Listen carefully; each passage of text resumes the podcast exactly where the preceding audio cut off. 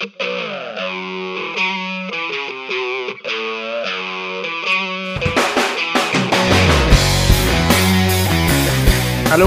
j'espère que ça va bien.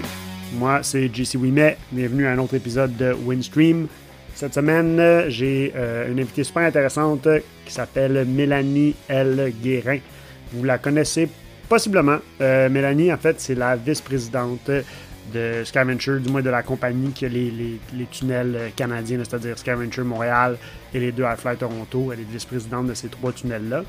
Euh, c'est une super bonne amie à moi, je la connais depuis euh, quand même plusieurs années, puisque je travaille au tunnel depuis, depuis l'ouverture, donc elle aussi. c'est une conversation super intéressante, il y a plein d'anecdotes drôles et cocasses du tunnel. je pense que vous allez vraiment apprécier cet épisode-là. Je vous, fais, euh, je vous fais une petite mise en garde. Par contre, la qualité du son est pas aussi bonne que les deux, trois derniers épisodes, malheureusement. Euh, ce qui s'est passé, en fait, c'est qu'on a fait l'épisode à distance. Euh, puis, lors de l'enregistrement, tout se passait bien. J'étais sûr que le son était super bon. Puis, à la réécoute, ben, le son de Mélanie par rapport au mien était vraiment bas. Puis, le programme que j'utilise pour enregistrer à distance créait seulement un fichier de son, donc je ne pouvais pas seulement monter le son de Mélanie ou seulement descendre le mien. donc il a fallu que je sectionne euh, la conversation en une multitude de petits, petits segments. Et ensuite, là, je venais jouer avec le son. Fait du moins, c'est vraiment pas si pire. Euh, je pense pas que, que, ça dérange tant les gens. Mais du moins, sachez que si des fois il y a des petits jumps euh, de volume, ben, c'est dû à ça. mais encore une fois, on va continuer à s'améliorer, puis ça va être mieux la prochaine fois. C'est pas mal ça. J'ai pas besoin de faire de lexique cette semaine, je crois. Il euh, n'y a pas tant de termes super spécifiques que les gens ne comprendraient pas. Euh, donc, euh, je, vous, je vous laisse tout de suite avec cette, cette petite conversation que j'ai eue avec Mélanie il y a quelques jours de ça. Merci beaucoup. Bon épisode. OK. Tu pensais que tu avais texté Kristen aussi? oui, absolument. C'est pour ça que j'ai passé vraiment proche de texter ta mère, même pour avoir des scoops. Oh my god. Puis j'ai texté Jenny aussi, mais un petit peu trop tard, elle m'a, m'a pas répondu. Ok, c'est bon, ça va être drôle. Mais bon, c'est parti. Euh, Mélanie Elguérin, bonjour, comment ça va? ça va, toi? ça va très bien. Euh, Mélanie, dis-moi un petit peu euh, qui tu es, premièrement. Ça, c'est la question que tu poses à tout le monde au début. Euh, mais sinon, par quoi, par quoi, je devrais commencer? Ouais, ben non, c'est bon. Euh, qui je suis? Ben, je suis une fille euh, simple. Euh, je suis dans le milieu du, tunnel depuis quand même assez longtemps, 12 ans, je pense. Puis je saute un petit peu. Puis sinon, je suis une fille de ski pas mal. puis je traite bien gros ces voyages. Je pense que c'est vraiment ça qui m'allume le plus, le plus vraiment là. OK, tu as dit en partant que tu étais dans le monde du tunnel depuis 12 ans. Le tunnel a ouvert euh, il y a 11 ans de ça. Explique-nous un petit peu c'est quoi ton, ton, rôle chez Scavenger, surtout si ton rôle implique que tu travailles là depuis avant l'ouverture. Oui, ben dans le fond, euh, tu sais, iFly, c'est euh, des entreprises familiales. Fait qu'il y a même plus que 12 ans, là, mon père, Alain, que certains connaissent, m'a raconté qu'il avait. Lui, il était allé en Floride, moi, j'étais pas là. Puis il avait découvert le tunnel là-bas. Puis euh, il était revenu, puis il avait dit Oh my god, ça nous prend ça au Québec. Mais, tu sais, mon père, il a toujours été comme un peu dans plein d'affaires. Fait que moi, dans ce temps-là, euh, je croyais vraiment pas à ça. Puis, tu sais, j'étais pas allée, fait que je comprenais pas vraiment de quoi il parlait et tout. Ça, c'est comme en quelle année, ça? Je pense que c'était comme en 2000, 2001, là. Fait que c'était comme vraiment longtemps avant que le tunnel ouvre. Puis ça a été tellement compliqué de lever le projet puis tout que ça a pris comme tout ce temps-là, tu sais. Euh, puis moi, j'étais encore dans mes études dans ce temps-là. Puis quand j'ai gradué de l'université, euh, il m'a offert une job. Fait que c'était comme peut-être 6 à 12 mois avant que le tunnel ouvre. Euh, j'ai commencé à faire plus de trucs comme au niveau du marketing. Mais moi, dans ce temps-là, j'habitais en Asie en Chine parce que ma mère, mon beau-père puis mon frère étaient déménagés là pour le travail de mon beau-père. Fait que je travaillais comme à distance de la Chine en même temps que je tripais un peu là-bas. Puis euh, quand je suis revenue, ben là j'ai commencé à travailler euh, dans le sous-sol de mon père, euh, à comme commencer à monter le site web puis plein d'autres petits projets de même pour le, le tunnel, mais c'était un peu comme par défaut parce que je finissais l'université puis je savais pas trop ce que je voulais faire. Fait que j'ai comme pris la job puis je me suis dit ben je vais commencer avec ça puis ben on, verra qu'est-ce qu'est-ce qui va arriver après là, Je pense que j'ai 12 ans plus tard, je suis encore Je pense que j'ai souvenir de ton père dans une dans un meeting ou une rencontre quelconque qui disait qu'au début tu étais quand même un petit peu dur à convaincre si je me trompe pas. au début, ça t'intéressait semi, je pense pas que tu avais volé beaucoup à ce moment-là, comme dans d'autres tunnels. Euh, tu étais plus ou moins impliqué dans, le projet à ce moment-là, puis les premières fois qu'il t'en parlait, tu étais comme ah, pas tout de suite, peut-être plus tard. Ouais, c'est ça. J'étais vraiment pas. Euh, je croyais pas vraiment au projet. Je, je partageais pas cette vision que lui avait. Euh, j'avais été, je pense, une fois au New Hampshire, euh, avec la gang, genre des Lemay, voler un petit peu, puis c'était comme un peu une autre gogosse que mon père il faisait. J'étais comme, ok, ben regarde, ça va me tenir occupé pendant un bout, puis je figurais qu'est-ce que je ferai après, tu sais. Tu dis un autre gogos, c'est quoi les autres gogos que Alain fait? Y a-tu des gogos qu'on n'est pas au courant qu'Alain fait? ben, je sais pas, mon père, il, il est comptable de profession, là, fait qu'il a son bureau de comptable. Euh, il a parti une clinique dentaire d'urgence il y a vraiment longtemps, euh, qui roule toujours d'ailleurs. Euh, il y a des, il y a quelques petits immeubles, mais tu sais, c'est pas, sais, je dis ça puis on dirait que ça a l'air gros, mais c'est toutes des petites affaires. Puis tu sais, il y a comme plein, il y a eu plein d'autres projets là, tu sais, quand on grandissait, il y avait toujours quelque chose de nouveau. À un moment donné, il voulait s'impliquer dans un genre de simulateur de golf. Fait qu'il y a toujours eu comme des idées un peu folles ou des affaires qui avaient comme pas rapport, euh, comme une chose entre une autre. Là. Euh, fait que c'était comme, pour moi, c'était juste une autre affaire parmi d'autres, d'autres affaires, là. Puis, à quel moment est-ce que tu as senti, à travers les années ou bien après quelques mois, que ce projet-là devenait un peu ton projet aussi? Tu sais que tu vraiment pas juste embarqué en disant OK, papa, je, vais travailler pour toi, mais, mais OK, je m'implique vraiment là-dedans, puis c'est quoi qui m'intéresse? Je pense que ça a pris une couple d'années. Au début, euh, j'étais plus au niveau du marketing, mais rapidement, c'était tellement une petite entreprise, puis c'était tellement nouveau, on savait pas vraiment dans quoi qu'on s'embarquait. Fait que j'ai vraiment comme je touchais pas mal à tout assez rapidement. Mais je pense qu'après comme deux, trois ans, euh, là, j'ai commencé à prendre plus de. Tu sais, j'étais comme, OK, on devrait essayer ça, on devrait faire ça. Fait que. Tu sais, je te dis, ouais, c'est ça. Après deux, trois ans, là, j'étais vraiment comme. J'étais vraiment dedans. Puis, tu sais, mon frère, puis. Ben, mes frères, puis ma soeur commençaient à être impliqués aussi. Fait que. Tu sais, c'était comme vraiment. On était toute la famille là-dedans. Puis, c'était cool, là, tu sais. Fait que quand même assez vite, là, après une couple d'années. Puis tu pensais-tu, quand tu étais jeune, devenir une.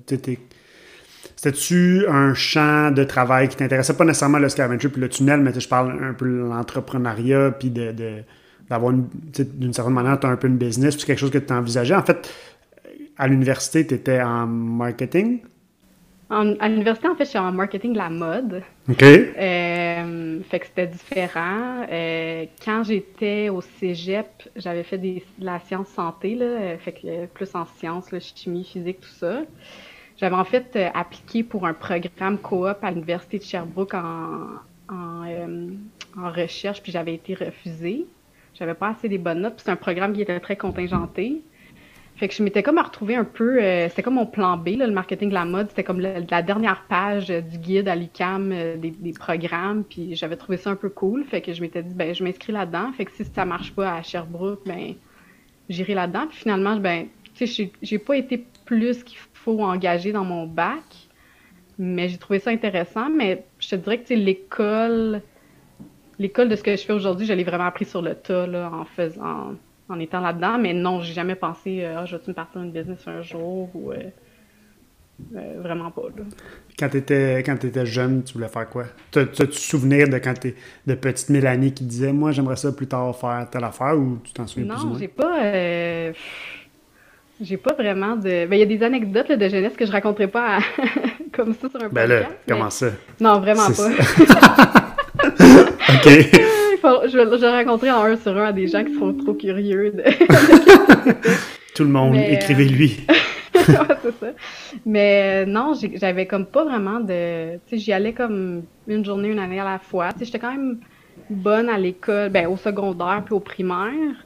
Mais rendu au cégep, euh, tu sais, sciences santé, c'est assez large. Fait que tu fais plein de, plein de cours, puis après ça, ben, tu figures un peu plus, mais j'avais pas vraiment. Euh, tu sais, il y avait un bout que je voulais peut-être être ergothérapeute. J'aimais l'idée de comme d'aider les gens. Euh, j'avais fait un petit, euh, un petit stage d'une journée là-dedans, là, quand tu es au secondaire, là, des fois, ils, ils organisent ça. Là. Mais, mais non, là, j'avais pas vraiment de plan de carrière où j'étais vraiment pas là, dédiée à quelque chose ou fixée sur quelque chose étant plus jeune. T'as-tu as travaillé dans quoi, en fait, avant le scavenger? T'as as eu certainement d'autres Ouais, j'ai eu un emploi en fait justement pour euh, la clinique euh, dentaire là, où mon père, euh, que mon, ben il travaillait pas là, mais je veux dire c'était, il gérait un peu à distance. Puis j'ai fait ça pendant toutes mes études là. C'était comme mon emploi à temps partiel pendant mes études puis à temps plein pendant l'été. puis j'ai fait un peu de tout là. J'ai commencé, je faisais juste, du, je classais des dossiers puis je lavais les, les vieilles guinées puis tout ça. Mais comme tranquillement j'ai pris plus de plus de place puis à la fin, c'était plus comme répondre au téléphone, prendre des rendez-vous, euh, la réception dans le fond. Fait que, tu j'aurais pas continué là-dedans, mais c'est un bon emploi, euh, un bon emploi d'étudiant dans le fond. J'ai entendu des, euh, des rumeurs, je, pense que c'est des fausses rumeurs de toi qui travaillais chez Tim Horton. ça, ça doit devenir, venir de Christine. Ouais, on a ben, en fait, un gag. Vas-y, raconte-les, puis je vais te dire après ça d'où ça vient véritablement. Je, je me rappelle pas exactement comment ça a parti, mais euh, c'est en Ontario, les tunnels en Ontario. Je, sais pas pourquoi on a parti cette, cette rumeur-là que j'avais travaillé au Tim Hortons puis que j'avais gagné le concours, qui existe même pas, là, de Tim Hortons, de la personne qui fait les meilleurs croissants. Puis j'ai juste gardé ça. Fait que genre dans mon bureau à Toronto, j'ai comme un croissant en or sur mon, euh, sur mon babillard. puis je raconte au monde. Puis c'est comme une. puis il y a des gens qui croient. à ce jour, il y a des gens qui, qui sont persuadés que c'est vrai. Là. Ouais, là, les Anglos, ils comprendront pas. Fait que je peux comme me, vendre, un, ben pas me vendre, mais comme me trahir un peu euh, dans cette histoire-là. Mais il y a comme euh, le Golden Croissant, là. Puis c'est moi qui l'ai gagné il y a plusieurs années avant de. dans mon ancien job. Là. ok, écoute bien ça parce que. Euh, il y a une semaine, en fait, en fin de semaine dernière, je suis allé à Toronto pour euh, organiser euh, à la Drop Zone. Puis ma blonde est venue, puis elle a passé une partie de la fin de semaine avec Kristen. Puis là, ils ont jasé d'un paquet d'affaires. Puis en revenant à Montréal, j'imagine que Kristen y a raconté l'histoire, puis qu'il y a comme un bout qui s'est perdu peut-être dans, dans, la traduction, je sais pas trop. Mais là, ouais. ouais, exactement. Puis là, je parlais avec Charlène, puis là, je dis Ah ouais, c'est ça, là, je vais, je vais, probablement avoir Mélanie au podcast la semaine prochaine. Elle était comme Ah cool, elle a dit Tu, tu sais qu'elle a déjà travaillé au Tim Hortons, puis Charlène, elle pensait que c'était vrai, elle était persuadée que c'était vrai. Puis là, fait que là, elle me raconte ça, moi, j'avais la, la, gueule à terre, j'étais comme Tu me niaises, le golden croissant. je trouvais ça drôle, puis là. mais, Christine a, été mordicus comme moi, là. Les deux, on, tu sais, là, je me trahis, comme je disais, mais les deux, on continue de niaiser. Ben, pas de niaiser, mais c'est comme un gag euh, continuel à Toronto. mais là, c'est ça. Puis aujourd'hui, j'ai parlé à Christine, puis j'ai réussi à lui faire dire que c'était pas vrai. Heureusement. c'est bon. ça fait son chemin. euh, tu as parlé tantôt de, de, la Chine un peu. Tu as, voyagé ou tu as vécu quand même une couple de mois, je pense, en Chine?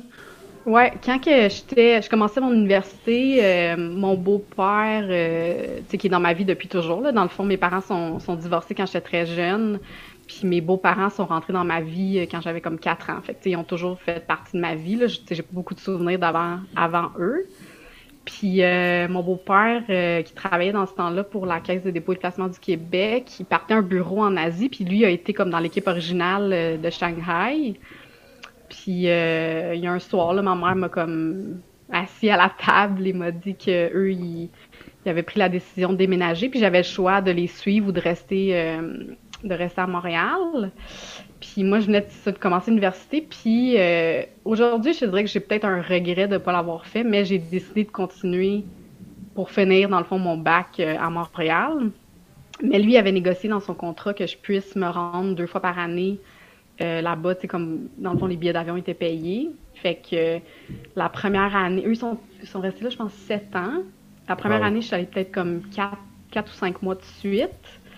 Euh, mais je venais, tu sais, j'étais un petit peu malade. Je venais de découvrir que j'avais un problème euh, avec ma glande thyroïde. J'étais hyper fatiguée, puis c'était comme pas contrôlable. C'était un peu une situation bizarre. Fait que j'étais arrivée là-bas, puis j'ai comme quasiment dormi sans arrêt pendant quatre mois. Je faisais des des nuits genre de 16 heures, puis euh, j'étais pas comme full euh, exploratrice au début, là, comme de me promener dans la ville et tout ça. Mais après ça, euh, après une couple d'années, d'y aller comme 4-5 mois de suite, finalement, j'ai fait une demi-session, ben, une session en fait complète, une demi-année à l'université là-bas, mais euh, pour apprendre le mandarin. Dans le fond, fait que j'étais comme à temps plein à apprendre le mandarin. J'avais pris une session sabbatique à l'université. Puis j'ai tellement trippé, là. C'était comme c'est un des plus beaux moments de ma vie, là, de, me retrouver là-bas, d'être à l'école avec d'autres expatriés, d'autres personnes qui n'étaient euh, pas des, des Chinois, dans le fond, là, des gens d'un peu partout sur la planète qui venaient apprendre aussi le mandarin. Fait que j'ai rencontré du monde de partout, puis euh, c'est à ce moment-là que j'ai vraiment commencé à me promener dans le, dans le pays, à découvrir euh, différentes places, puis vraiment apprécier la culture. Puis c'est quand même assez spécial là, quand tu es comme dans le métro, puis t'es la minorité, puis tout le monde te regarde un peu croche, curieux. Euh, j'ai comme j'ai trouvé ma place là-dedans, puis j'ai vraiment comme j'ai vraiment vraiment trippé là. Ouais, j'imagine que ça, ça, te fait voir un peu les choses d'une autre manière après ça quand t'es quand tu reviens ici puis que tu es, entouré de, personnes qui te ressemblent plus. Là, tu, tu, vois la personne de couleur de manière plus. Euh, de manière différente, simplement parce que tu as vécu un peu ce que la personne vit, en fait. Là. Ouais, c'est ça. Puis, tu sais, c'est pas. Euh, des fois, c'est la curiosité négative que, que tu recevais. Tu es assis dans le, dans, le, dans le métro ou dans l'autobus, puis le monde ne comprenne pas trop pourquoi tu es là. Puis, tu sais, c'est bien beau d'apprendre le mandarin, mais c'est une langue tellement compliquée que je, je baragouinais. Là, à la fin, je pouvais comme parler un petit peu plus, mais tu peux pas commencer à rentrer dans des, mm-hmm. des discussions sur la politique ou quoi que ce soit. Je n'étais vraiment pas rendu là. Mais, euh, mais oui, ça te fait apprécier que. Ben, pas apprécier, ça, ça te fait juste. C'est ça, voir un autre côté de la médaille, dans le fond, que tu n'es pas habitué d'avoir à la maison. Euh, tu as passé six mois là-bas à apprendre le mandarin, puis à la fin, tu, tu te débrouillais un petit peu? Ouais, je me débrouillais un petit peu. C'est tellement une langue compliquée. Puis, euh, est-ce que tu, est-ce que tu parles, est-ce que tu pourrais encore parler un peu le mandarin? Non, vraiment pas.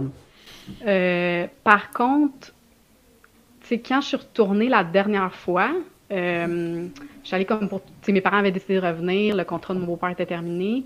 Fait que je me suis dit, je vais y aller une dernière fois. Fait que je suis allée, je pense, trois ou quatre semaines. Puis ça faisait peut-être deux ans que je j'étais plus à l'école, plus j'avais fait mon, ma session à l'université là-bas puis tout ça. Puis en dedans de peut-être deux trois jours, c'était revenu. Fait que je pense que si je, si je baignais dans le milieu, maintenant que je m'en irais là-bas puis euh, j'écouterais un peu tout ça, je pense que ça reviendrait. Mais le fait de ne pas pratiquer, puis le fait, c'est pas comme l'espagnol qui ressemble un peu au français ou c'est tellement, tellement différent. C'est sûr que si je me promène, j'entends quelqu'un parler mandarin, il y a quelques mots que je vais savoir, je vais reconnaître, mais loin de pouvoir comprendre vraiment euh, qu'est-ce que la personne dit euh, comme il faut. Mais ton, ton, petit frère Fred, qui, que les gens connaissent peut-être, qui lui a vécu là plusieurs années, si je ne me trompe pas, quasiment à temps plein, là, euh, exactement. Me dit que apparemment que tu apprenais très très vite là, la langue. Puis lui, je pense que même après quelques années, il, parlait pas tant que ça le mandarin. C'est complexe à ce point-là. Ça se peut-tu? Oui, c'est vraiment, euh, je, je pourrais pas euh, dire à 100%, mais c'est vraiment une des langues les plus difficiles à apprendre. Euh, il y a tellement de subtilité dans les sons puis tout ça, dans les accents. mais Fred, lui, il allait à l'école, il apprenait toutes les matières, là, fait que lui, son, son mandarin, c'était pas à temps plein, comme moi, j'ai fait un six mois, ah, ok, juste ça, tu sais. Fait que, mais tu sais, Fred était excellent, ben excellent, je veux dire, il parlait très bien à la fin, là, c'est sûr que j'étais plus vieille, là, on a quand même une, tu sais, entre moi et Fred, on a quand même 9 ans de différence, fait on n'a pas vécu la même expérience nécessairement parce que j'étais un peu plus vieille, je pense, pour comme apprécier, puis peut-être me, mais pas apprécier, mais me forcer à profiter de la situation dans le sens où, tu de vraiment comme m'appliquer. Versus, tu quand t'as 12, 13, 14 ans, puis ça t'est imposé, ben tu le vois peut-être pas de la même façon, c'est pas nécessairement une opportunité. Tu sais. Ouais, j'imagine, tu disais que bon, tes, tes ben, ta mère, ton beau-père t'avait assis dans la cuisine pour te dire, bon, il part en Chine, puis tu avais la décision de, suivre ou non. J'imagine que dans le cas de Fred, plus jeune, de, tu sais, tu devais avoir, je sais pas, là, 20, 21, mettons, lui avait, comme tu dis, 12, 13. Lui, ça n'a pas été une option. Il n'a pas dû prendre la même manière. Ça a dû être un petit peu plus, euh, plus dur pour lui, en fait. Euh, il était vraiment pas content de de partir. Puis ça a été comme, pour notre famille, ça a été quand même spécial, mais pas comme mauvais, mais c'était tough. Tu sais, quand tu vis ton adolescence dans un pays où euh, ton argent va plus loin que l'autre à côté parce que tu arrives là-bas, tu es canadien, l'argent canadien est plus de valeur que le, les dollars chinois. Fait que les yuan, fait que tu peux te payer un peu plus d'affaires, puis euh, les bars là-bas, c'est pas contrôlé. Fait que tu as 13-14 ans, tu peux aller dans les bars. Fait que c'est sûr que c'est le genre de, genre de place où Fred pourrait se tenir peut-être. ouais, il y a bien des histoires euh, que Fred pourrait raconter. Euh, il pourrait être une bonne, une bonne personne à avoir sur le podcast. c'est sûr. Je pourrais avoir quand même quelques personnes de ta famille. Je pense que ça pourrait être intéressant quand même. ouais, effectivement. Tu as parlé un peu de, de bon, ta jeunesse avec, tu as comme eu deux familles d'une certaine manière. Puis tu ouais je pense que de ce que je connais un peu de toi, tu es dans les plus belles histoires. Ben, votre histoire est dans les plus belles histoires de deux familles. je veux dire, tu sembles être aussi proche de ton beau-père que de ta belle-mère. Ça semble être quasiment un, deuxième père, une deuxième mère. C'est quand même vraiment rare. Ça a-tu toujours été comme ça? Ça a-tu été tellement inculqué jeune que ça ça fait partie de toi d'avoir euh, deux papas, deux mamans presque. Oui, ben je pense que j'ai vraiment été chanceuse parce que, puis là je, le raconte de ma version puis de ce que j'ai entendu au fil des années, mais mes parents avaient vraiment fait un pacte de bien s'entendre alentour de moi, puis que même s'ils étaient divorcés, ben ils allaient faire en sorte que moi je sois dans une situation harmonieuse. Fait que, tu sais, quand mes mes parents se voyaient parce que, mettons, ma mère venait me chercher ou mon père ou vice-versa, ben, il était souriant. Euh, j'ai pas grandi dans une famille où mon père euh, dis ma mère ou vice-versa, ou on entend des fois des histoires un peu comme ça. Fait que, puis vu que j'étais jeune quand c'est arrivé, euh, puis que mes beaux-parents, presque en même temps, sont arrivés dans, dans ma vie, puis c'est les mêmes beaux-parents que j'ai aujourd'hui, là, ben, tu sais, quand t'as 4-5 ans, tu fais pas la distinction vraiment, je pense. Fait que oui, tu sais, je les considère comme mon deuxième père, ma deuxième mère, puis on est super proches tout le monde ensemble, puis je pense que cette relation-là a permis justement que, tu sais, mon frère Fred, qui vient de la même mère, mais pas du même père, a comme, tu sais, travaillé au tunnel, puis euh, on a fait euh, des voyages où, tu sais, mes deux frères puis ma soeur, on était ensemble. Tu sais, c'était pas bizarre, là, dans le mm-hmm. fond. Euh, si un membre de ma famille vient manger chez l'autre parent, même si c'est pas son parent. Euh, fait, que, fait que ça, ça a été vraiment cool. Puis c'est sûr que moi, ça a été ma vie. Fait que, je, mais quand je parle avec d'autres mondes qui ont vécu vraiment d'autres histoires, ben, je me rends compte que ouais, c'était vraiment quand même très, très cool. Puis il y a peut-être aussi un peu, un peu du fait que tu bon, t'as deux frères plus jeunes, une sœur plus jeune, mais tu es la seule qui fait partie de cette, euh, cette reconstruction-là, si tu veux. Tu sais, dans le fond, le, ton frère Fred, ses parents sont encore ensemble, puis Alex puis Geneviève, ses parents, leurs parents sont encore ensemble aussi. Fait que quand tu te promenais d'un bord puis de l'autre, tu étais dans une famille tout le temps complète d'une certaine manière. Il y a juste toi qui switchais d'un bord à l'autre. Fait que peut-être qu'il y a ça aussi qui, a, qui, a, aidé à, à ce que tu pas l'impression que tu étais dans une famille vraiment reconstituée, tu sais. Ouais. Ouais, puis tu sais aussi, qu'est-ce qui est cool, c'est que, tu sais, en vieillissant, tu sais, Jenny, Alex puis Fred ont comme développé eux une relation, puis c'est cool, tu sais, comme Jenny, des fois, elle Fred, genre, euh, sais, my brother from another mother, là, tu sais, c'est comme... c'est littéralement ça. Ouais, ouais c'est vraiment une, belle... Euh, on, ouais, on a une belle situation, puis je l'apprécie, là, vraiment, là. Euh, si on revient un peu à ton père, bon, ton père, Alain Guérin, c'est bon, le président de Scavenger et iFly et compagnie. c'est comment de travailler avec ton père comme patron? Puis la, la sous-question à ça, c'est comment d'avoir Alain comme père? Parce... Ouais. vas-y. Euh, c'est vraiment particulier. Euh, mais je changerais pas la situation, genre comme je tripe vraiment beaucoup. Je pense que si je travaillais pas pour mon père, si c'était pas une entreprise familiale, j'aurais peut-être quitté le tunnel. Euh, mais le, le bond que j'ai du rattachement de cette création familiale-là, on dirait que ça, ça, me retient puis ça me motive beaucoup. Euh, c'est sûr qu'Alain est comme. ben, il est spécial, il est particulier, il a une personnalité très forte. Moi, j'ai une personnalité euh, différente de la sienne. Fait que, tu sais, j'ai appris avec le temps à, faire ma place, à dire ce que je pensais et tout. Puis beaucoup plus maintenant que, tu sais, les premières années, clairement.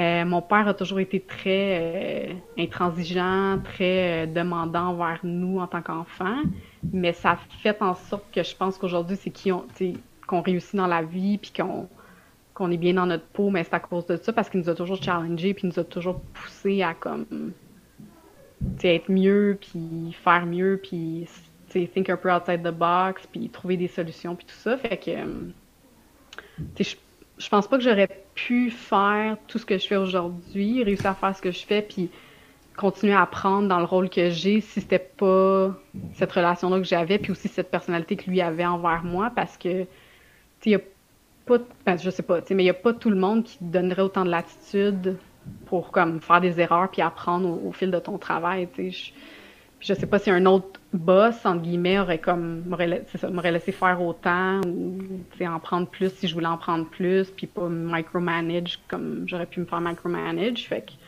fait que je pense que c'est une relation qui, qui est spéciale. C'est sûr qu'on a appris avec le temps à essayer de comme séparer le travail du personnel parce que des fois comme si on va en vacances en famille ben tu peux pas tout être obligé de parler de travail là, fait êtes-vous capable de faire ça? Il faut qu'on se discipline un peu ben, je pense qu'on y revient toujours un peu, là, mais avec le temps, on a été, on a été meilleur. Avec le temps, on a été meilleur. on a souvent des soupers en famille, les Sunday Night Suppers qu'on appelle, puis euh, on revient toujours un peu à ça, mais j'ai appris aussi à let go, à comme, à dire, OK, c'est correct, ça fait partie de notre vie, ça va être impossible de jamais parler de ça. Mm-hmm.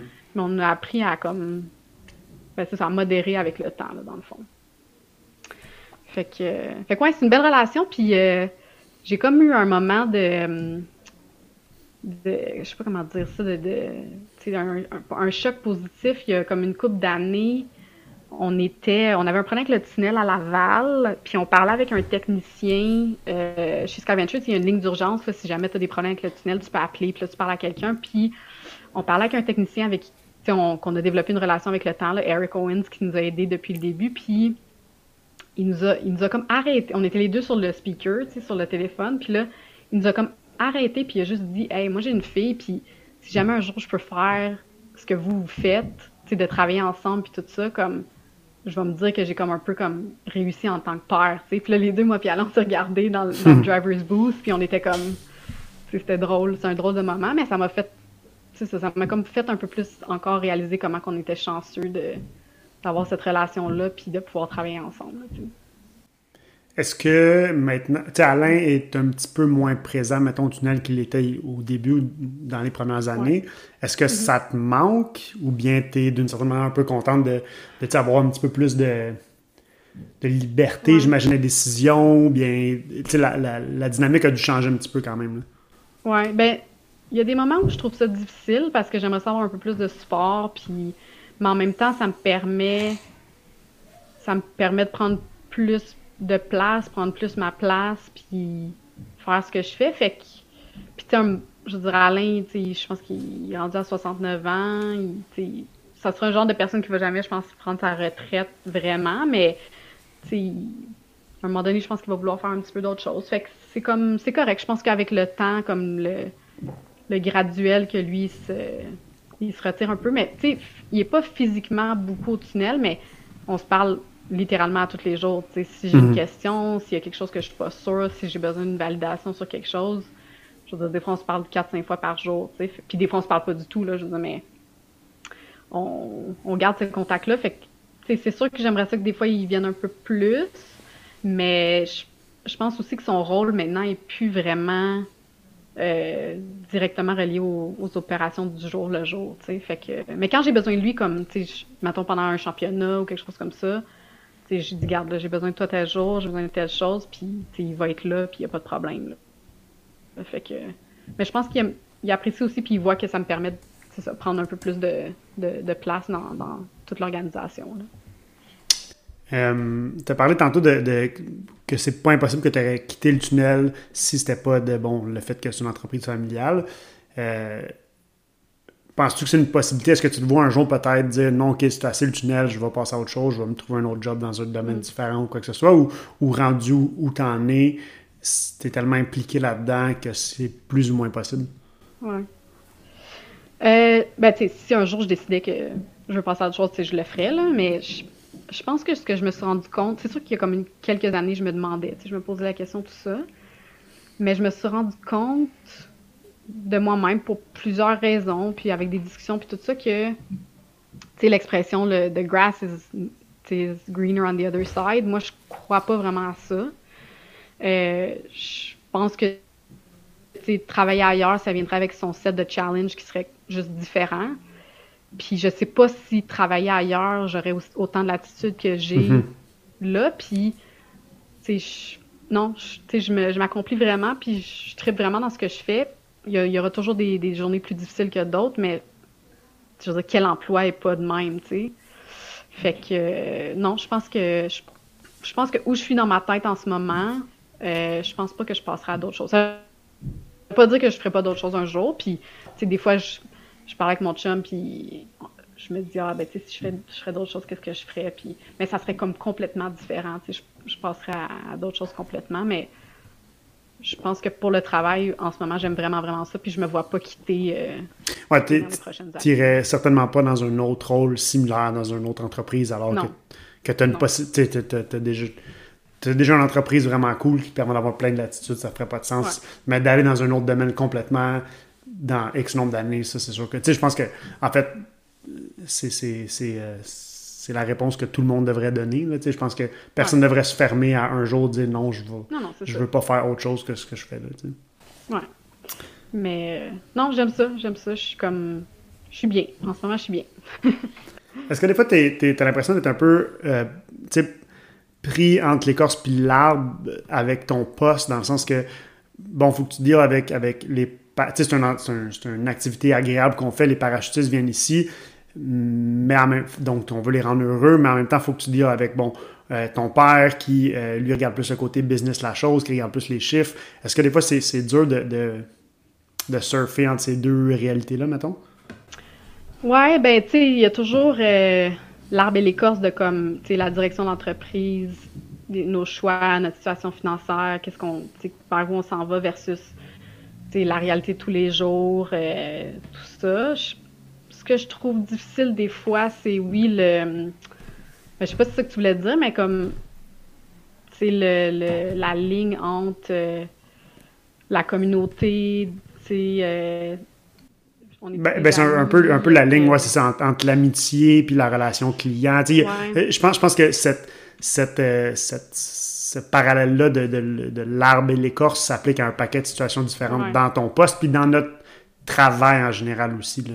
Ouais, ben je pense que ce que je, ce que je trouve difficile ou qui est un challenge, là, puis comme j'ai appris à mieux vivre avec ça dans le temps, il y a deux choses, c'est que, tu sais, moi, je vois, il faut, j'ai pas le choix, il faut que je check le côté sécurité, il faut, être ça coche, il faut être euh, au-dessus des standards, tout ça, parce que sinon, il y a tout le côté légal qui rentre en compte, il peut y avoir des poursuites, tout ça, fait que, souvent, le, la communauté, puis c'est normal, les clients, ils, voient pas ça, puis c'est correct qu'ils voient pas, fait que des fois, il faut comme resserrer la vis ou mettre quelque chose en place qui va limiter certaines situations, mais c'est parce qu'on veut comme se protéger, protéger l'équipe, parce qu'on a vécu des situations dans le passé où légalement ça a été difficile. Fait que ça, comme j'ai souvent trouvé ça difficile dans mon rôle parce que j'étais celle qui devait comme pas taper ses doigts, mais celle qui devait dire non, ça, telle affaire c'est fini ou telle affaire on le fait plus, tu sais. Fait que ça c'est tough.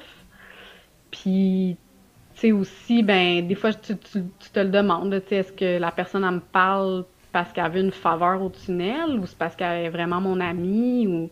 Fait que ça, à un moment donné, j'ai dû apprendre à, comme, me distancer un peu de ça parce que je... C'est plate à dire, là, mais tu sais, j'ai eu des situations avec des personnes où je me suis, comme, je me suis blessée, fait que, à un moment donné, ben, je me suis, comme, mis un peu plus une barrière, tu sais, mais c'est des cas d'exception, là, je veux dire, je dis pas que c'est comme de même tout le temps, là, aujourd'hui, j'apprends à comme vivre avec ça. Surtout le côté sécurité, tu sais, je me sens pas mal. Si c'est bien expliqué, je pense à l'équipe surtout de pourquoi on fait telle chose, ben, je pense que c'est bien reçu. Puis j'aime mieux dealer avec ça que de dealer avec une poursuite euh, plus tard ou quelqu'un qui se blesse puis qui se pète la gueule. Tu sais, on veut pas ça. Là. Mais euh, j'ai l'impression, tu parles de sécurité, j'ai l'impression que des, mettons, de la communauté de parachutistes, ben le danger, il vient de sauter en bas d'un avion. Le tunnel, il n'y en a pas de danger. Tu sais, je pense que je pense que pour nous, les instructeurs, les employés du scavenger, certainement la direction, on voit pas mal plus les dangers ou les situations dangereuses possibles qu'il peut y avoir dans un tunnel, alors que pour les parachutistes, c'est l'endroit, c'est la manière de faire du, du parachutisme de manière sécuritaire, c'est le tunnel. Oui, ouais. mais on en a eu des situations, je veux dire, combien qu'on a de luxation d'épaule par mois, je veux dire, pas, pas des millions, mais je veux dire, ça arrive, tu sais, fait qu'on a appris avec le temps à, adapter certaines mesures pour éviter des situations, justement. Puis je pense que notre, notre euh, record est quand même bon, euh, très bon même, mais on veut toujours prévenir parce que tu veux pas dealer avec la situation si jamais ça si jamais il y a quelque chose qui arrive. Puis ça va toujours être one in a million, mais ça va arriver, tu sais. Fait que fait quoi, je pense que des fois les clients, que ce soit les parachutistes, les gens qui viennent pour la première fois, ils voient pas tout qu'est-ce qui peut arriver. Euh, mais ça arrive, là, je veux dire, regarde, combien de fois qu'on a une personne qui vient pour la première fois qui ben, pas souvent, mais je veux dire qu'il se claque un backflip euh, dans sa première envolée parce qu'il se pense comme invincible, puis nous, on sait comment ça peut devenir dangereux, tu sais, fait que c'est ça, il faut... Parce que, ouais.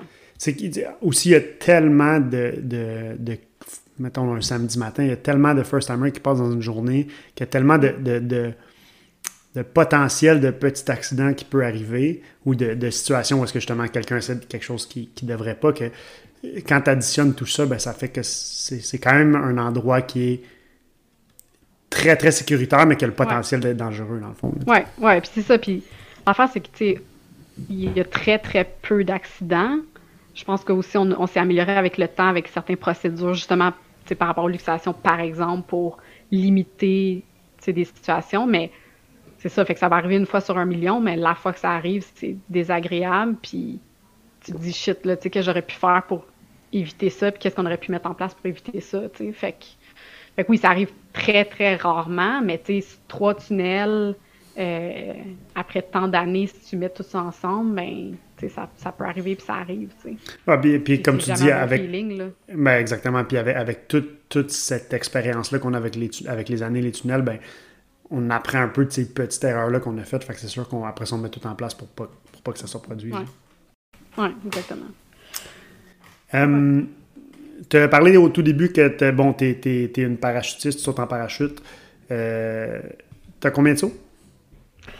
J'ai juste. Euh, je pense que je suis rendue à comme 260 quelques sauts. Là. Puis. tu as commencé en quelle année? Ben, j'ai reçu ma pin de 10 ans il y a comme une couple d'années. Là. Fait que, à peu près quand le tunnel ouvrait, là, Jenny euh, elle était en âge de pouvoir faire son, son pack, fait qu'on avait décidé de faire notre pack ensemble.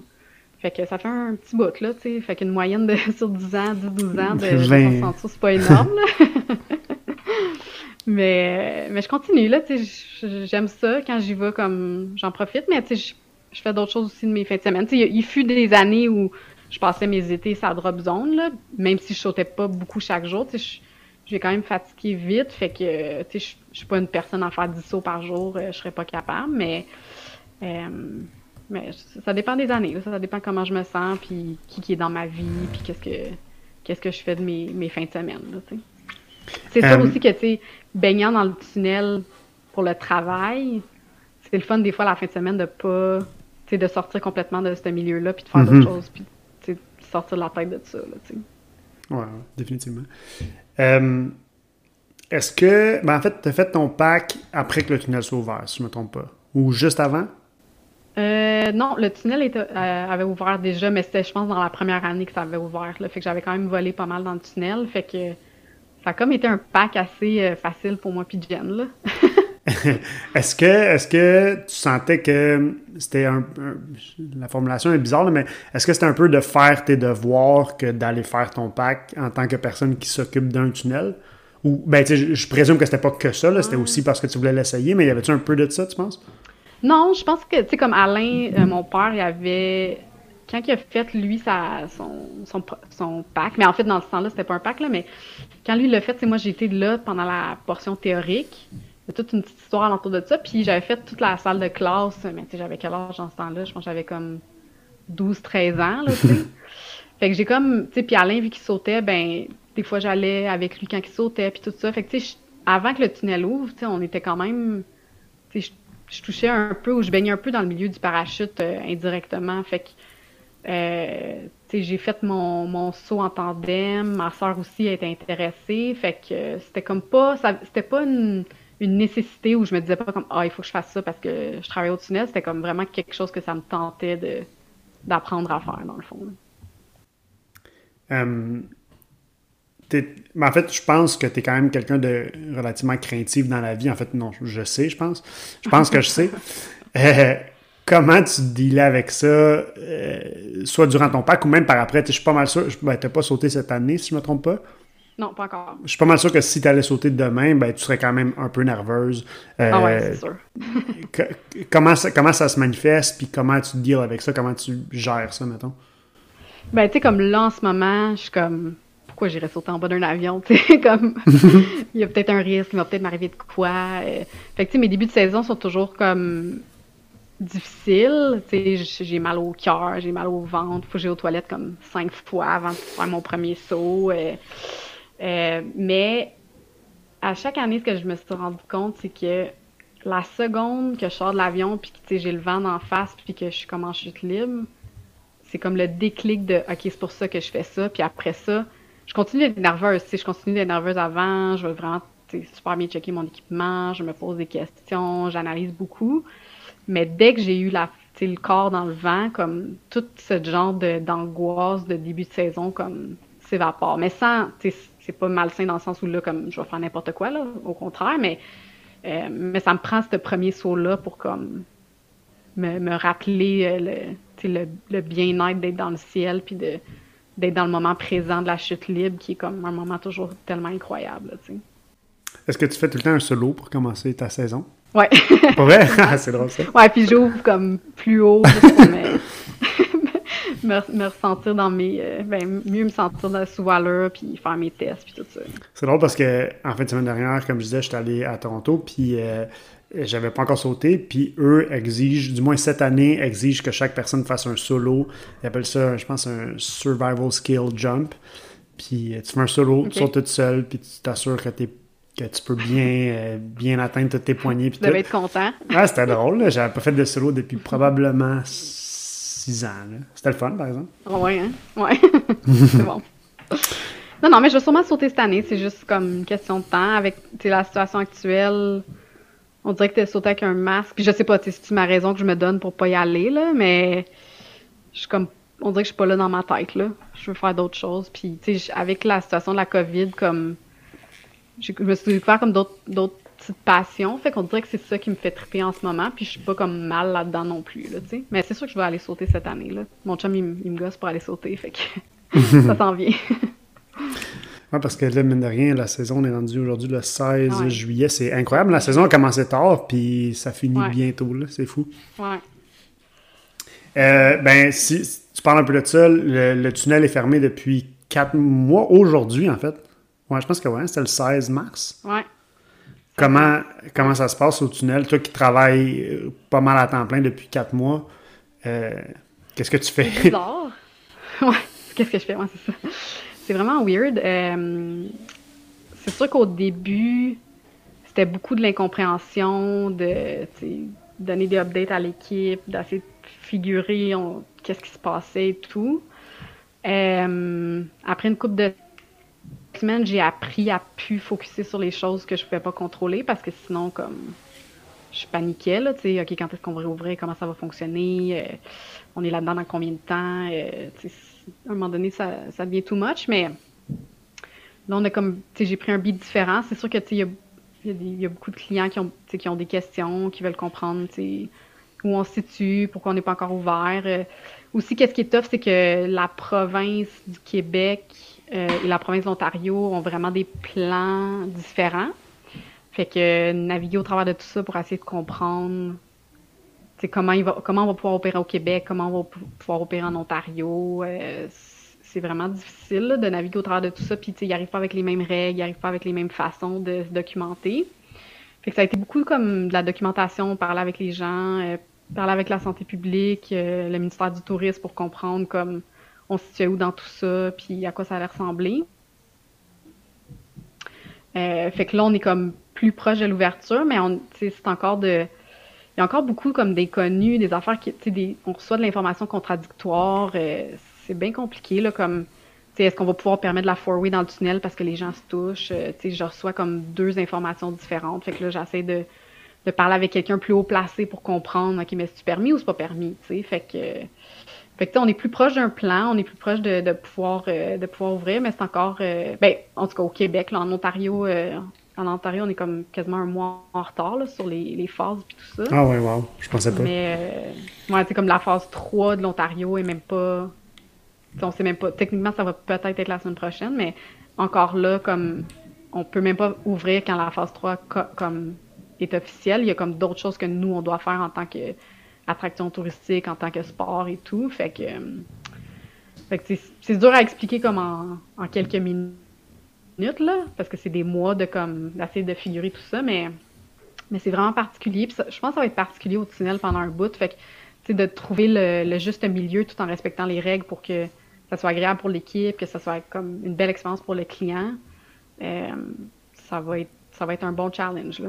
Mais tu sais, je suis super motivée puis j'ai hâte qu'on recommence. C'est juste une question de temps pour vraiment bien faire les affaires. Là, puis ouais, ben en fait, tu as fini avec la phrase avec laquelle je m'en allais commencer, c'est que je pense que c'est important de noter que vous essayez parce, que c'est vous, là, nous on est tous les employés, on ne travaille pas évidemment, mais vous essayez de bien faire les choses puis d'ouvrir au bon moment. je pense que ça ne vaut pas la peine nécessairement de se garocher sur une ouverture trop hâtive, avec des règles semi-mises en place, avec, avec des... Parce que aussi, c'est une entreprise, il faut que l'entreprise soit, soit bénéfique si on ouvre. On le voit avec les restaurants, il y a plein de restaurants qui, qui restent fermés parce que ça peut pas être... ça fait pas de sens. Ça fait pas sens d'ouvrir avec deux tables. Euh, c'est l'été, on sait comment il fait chaud dans le tunnel l'été. Là, il va falloir porter un masque en volant. Ça va-tu ça va devenir vite désagréable? Euh, je sais pas, là, tu sais, fait que, on, je veux dire, je dis pas qu'on va attendre qu'il va faire froid dehors pour ouvrir, là, vraiment pas, mais c'est juste, c'est de trouver le bon équilibre, le bon, la bonne façon de faire. Puis justement, oui, c'est pas juste, OK, on ouvre, puis that's comme, OK, on va-tu être rentable, on va-tu, euh, va les clients vont-tu être au rendez-vous? Euh, c'est sûr que nous, je pense que les parachutistes vont être au rendez-vous, mais c'est pas ça qui, va nous faire vivre à long terme. Fait qu'il faut comme regarder aussi le côté monsieur, madame, tout le monde. Euh, fait que, je pense qu'on va comme bien prendre notre temps pour que ça soit positif puis qu'on soit pas obligé de refermer après. Ou, puis, tu comme tu disais tantôt, je veux dire, il y a combien de centaines de personnes qui passent par le tunnel par fin de semaine? On veut pas être dans une situation où nous, on va avoir propagé propager le virus parce qu'on n'a pas été sa coche. Mm-hmm. Ça n'a jamais été notre façon de faire, de faire les choses à moitié, puis ça ne sera surtout pas euh, dans la situation où on est en ce moment. OK, donc le, euh, bon, le tunnel va éventuellement réouvrir suite à toute cette histoire-là il y a eu quand même beaucoup de, gros événements au tunnel dans les, mettons, les 11 dernières années. Euh, mm. Entre autres, bon, les championnats du monde en 2017, un paquet de, compétitions euh, nationales à peu près à chaque année qui se promènent d'une compétition à l'autre. C'est quoi la, le prochain gros projet du tunnel? Sur quoi tu travailles en ce moment? Euh, Qu'est-ce qui est dans le futur de, de bon, Skyventure, iFly et, compagnie? Oui. Ben c'est sûr que là, tu sais, on était à quelques semaines du championnat canadien. Fait que là, ça, ça a comme été mis euh, sur pause, puis tu sais, il y a beaucoup de questions par rapport à ça, mais on va commencer par ouvrir, puis on verra après. Euh, c'est sûr que on veut continuer de prendre l'expansion, mais de façon euh, intelligente pense que c'est pas nouveau que il y a du monde qui ont peut-être entendu parler qu'on veut ouvrir un tunnel à Québec. Euh, fait que ça, c'est in the works, mais je pense qu'avec la situation actuelle, comme tout va prendre plus. C'est déjà long comme projet, ça va encore plus prendre de temps. Mais je pense que la prochaine grosse chose, c'est euh, probablement ce tunnel-là. Euh, mais sinon, je pense que c'est juste de bien de bien pouvoir comme avoir trois tunnels peut-être éventuellement quatre que ça aille bien euh, que que l'équipe aille bien que les clients soient contents c'est déjà je pense une, grosse euh, une grosse victoire là fait que moi je suis pas euh, je suis pas tout le temps en train de me chercher un projet ou une chose ou what's the next next big thing je suis plus comme si on peut juste continuer d'améliorer comme la situation dans laquelle on est devenir meilleur, moi devenir meilleur dans ce que je, fais. Euh, mais je pense que ça, ça va être comme une belle chose, tu sais. Fait que, il n'y a pas comme un. Ben, c'est ça, à part le tunnel de Québec qui va être qui va s'en venir éventuellement, il n'y a pas comme une grosse affaire. On va pas refaire un championnat du monde. Euh, les championnats canadiens vont continuer. Euh, mais il n'y a pas de, de, projet révolutionnaire euh, qui est comme dans le pipeline. Parle un peu des championnats du monde en, 2017. Je pense que ça, c'était quand même un, un méga gros projet. Puis, puis c'est différent d'un championnat canadien, parce qu'un championnat canadien, on décide qu'on l'organise, on parle un peu avec la CSPA, on, on organise ça, puis boum, c'est réglé, on passe au prochain. Mais ça, mm-hmm. c'est complètement différent parce que juste d'être en mesure de d'avoir l'événement, c'est un, un, gros travail. Ouais, c'était toute une aventure. Là. Euh, euh, on est allé, on a dû aller en Allemagne, si je ne me trompe pas, en 2015 ou 2014. Euh, c'était moi, Kat Carignan, puis Alain. Puis euh, on avait déposé un bid, puis là, il fallait comme aller faire une présentation, puis après ça, ben, les, les, délégués votaient, puis là, ben, tu avais le championnat ou tu tu l'avais pas. Dans ce temps-là, je pense qu'on avait comme quatre ou cinq autres pays qui bidaient. Puis là, c'est comme la, l'événement qui a fait en sorte que j'ai découvert un peu c'était quoi la politique. puis le lobbying. fait que dans le fond, Matt, euh, pas Matt, euh, Martin Lemay m'avait comme un peu préparé à comment ça se passait dans les plenaries, qui sont comme le meeting annuel euh, de l'ISC, qui est le Indoor Skydiving Committee. Ben non, l'ISC, c'est l'Indoor Skydiving Committee. Dans ce temps-là, comment ça s'appelait? En tout cas, c'était, dans le fond, tout ce qui gère le, parachute, les compétitions, puis tout ça, les, règles. Tout ce qui est sous valeur ou en chute libre, c'est eux qui, décident à ce moment-là si les règles changent, qui, va avoir les les championnats, c'est voté par les délégués de chaque pays. Puis, euh, il y avait des bids qui étaient quand même assez forts. Euh, puis là, il a fallu, on avait, je me rappelle, on avait un cahier, on avait écrit tous les pays qui étaient présents. Puis là, on avait, on s'était divisé la tâche. Puis là, chacun était allé parler avec un délégué pour essayer de leur convaincre de voter pour le Canada. oh mon Dieu. Puis il y avait, je pense, genre la République tchèque qui était comme, je pense, l'autre pays qui allait probablement gagner à côté de nous. Ben, tu sais, c'était peut-être eux là, qui allaient gagner dans le fond, puis ils avaient quand même euh, travaillé fort pour leur bid puis tout ça. Puis finalement, la République tchèque a demandé pour un vote un vote secret. Fait que je sais pas pourquoi ils voulaient comme pas que les délégués, parce que d'habitude ça se fait comme à, main levée. Puis euh, je pense qu'on avait quand même fait une bonne job de comme, tu sais, il y avait du monde qui s'en pas qui s'en foutait, mais comme, tu sais, de voter pour un pays ou l'autre, ça change quoi. Fait que je pense qu'on avait fait une bonne job de comme convaincre les indécis. Fait qu'on était vraiment allé comme vers le monde qu'on savait qu'on pouvait peut-être aller chercher leur vote, plus que ceux qu'on savait qui étaient vendus, genre République tchèque. Puis finalement, on avait gagné comme, je sais pas, par cinq votes. C'était vraiment serré. Mais le moment, le moment, puis je pense qu'il est encore sur Facebook, le moment qu'on découvre, quand a filmé, le moment qu'on découvre, puis il va, il nomme le Canada, puis genre on est comme, on a sauté des heures, puis on capotait, mais là après ça, on s'est rassis, puis on a fait comme, oh my god, on, s'est vraiment donné du travail pour les prochaines années. Là, fait que... c'est ça, c'est oh yes, on a réussi le défi qu'on s'était donné maintenant. Puis ça, c'était 2015, 2014 ben, 2014 ou 2015, il me semble qu'on. Deux, un bon 2, 3 deux, trois ans avant. Là. Ouais, quand même, wow.